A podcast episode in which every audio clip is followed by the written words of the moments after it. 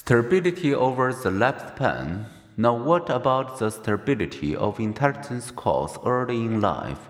Infants and toddlers' attention, processing speed, and learning give some clue to their intelligence score in later childhood and early adulthood.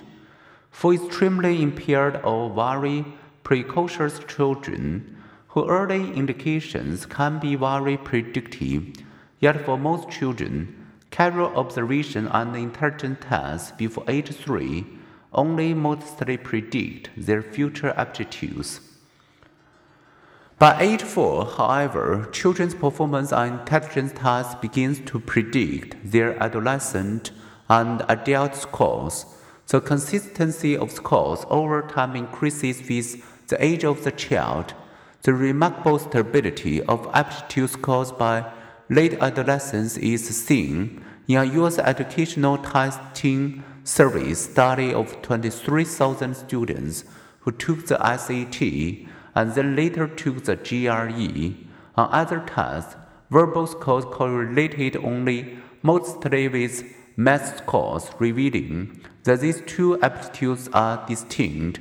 Yet scores on SAT verbal test correlated with the scores on the GRE verbal test. Taking four to five years later, an equally astonishing correlation occurred between the two math tests.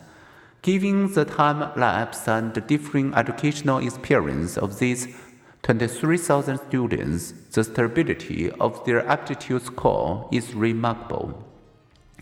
Ian Deary and his colleague set the record for long term follow up.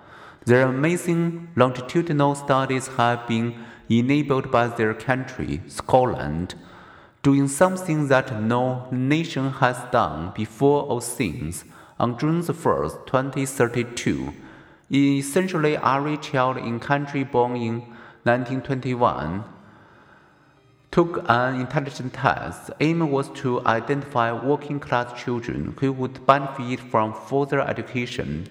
65 years later to the day, Patricia Whalley, the wife of Deary's co-worker Lawrence Whalley, discovered the test result on dusty storeroom shelves at the Scottish Council for Research in Education, not from Deary's Edinburgh University office. This will change our lives, Deary replied when Whalley told him the news.